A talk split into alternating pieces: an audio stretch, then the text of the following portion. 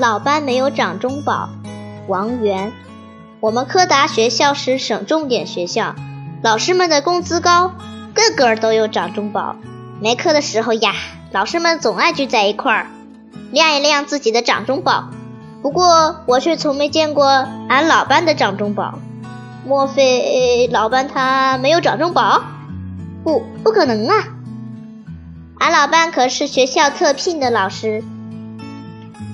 他不但是学校语文教研组的组长，而且还是俺校文学社的社长嘞。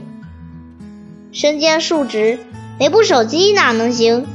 有，一定有，只不过是俺老伴不爱炫耀罢了。一个星期一的早晨，隆重庄严的升旗仪式结束后，我突然想起语文书被落在了家里，我心急如焚。想给家打个电话，又怕爸妈训我。唉，这可怎么办呢？正当我举棋不定的时候，老伴微笑着迎面走来了。老师，我，呃，我的语文书落在家里。那赶快给家里打个电话呀！老师有点着急了。我低头不语。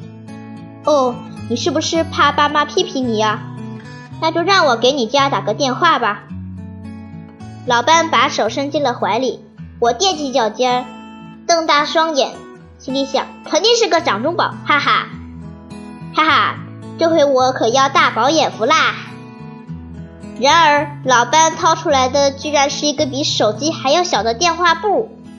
天啊，老班没有掌中宝，我简直不敢相信自己的眼睛！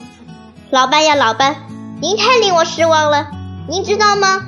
我哥哥今年才十六岁，爸爸就已经给他买手机啦。王云啊，你家的电话号码是多少？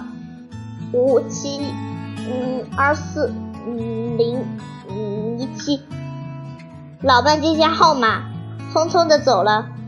望着老伴匆匆离去的背影，我鼻子一酸，眼泪就流出来了。俺老伴今年四十岁，是全国作文教学优秀教师。还是中国散文学会青少年创作中心的特约编辑，他为了拓展我们的视野，丰富我们的知识，提高我们的作文水平，就自己掏钱为我们订了十几种报刊，并精心指导我们学习。半年多来，俺班已有十八名同学的作文在全国各地的报刊上发表。我的一篇令人心碎的春节。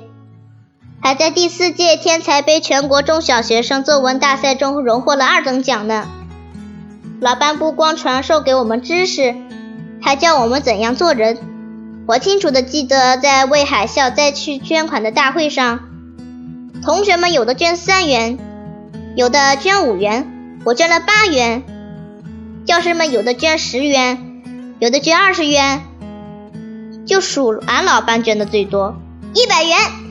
当时我的心被震撼了，使劲儿的为老伴鼓掌。老伴没有掌中宝，但是老伴的辛苦、老伴的付出、老伴的精神却给予了我毕生炫耀不尽的骄傲和自豪。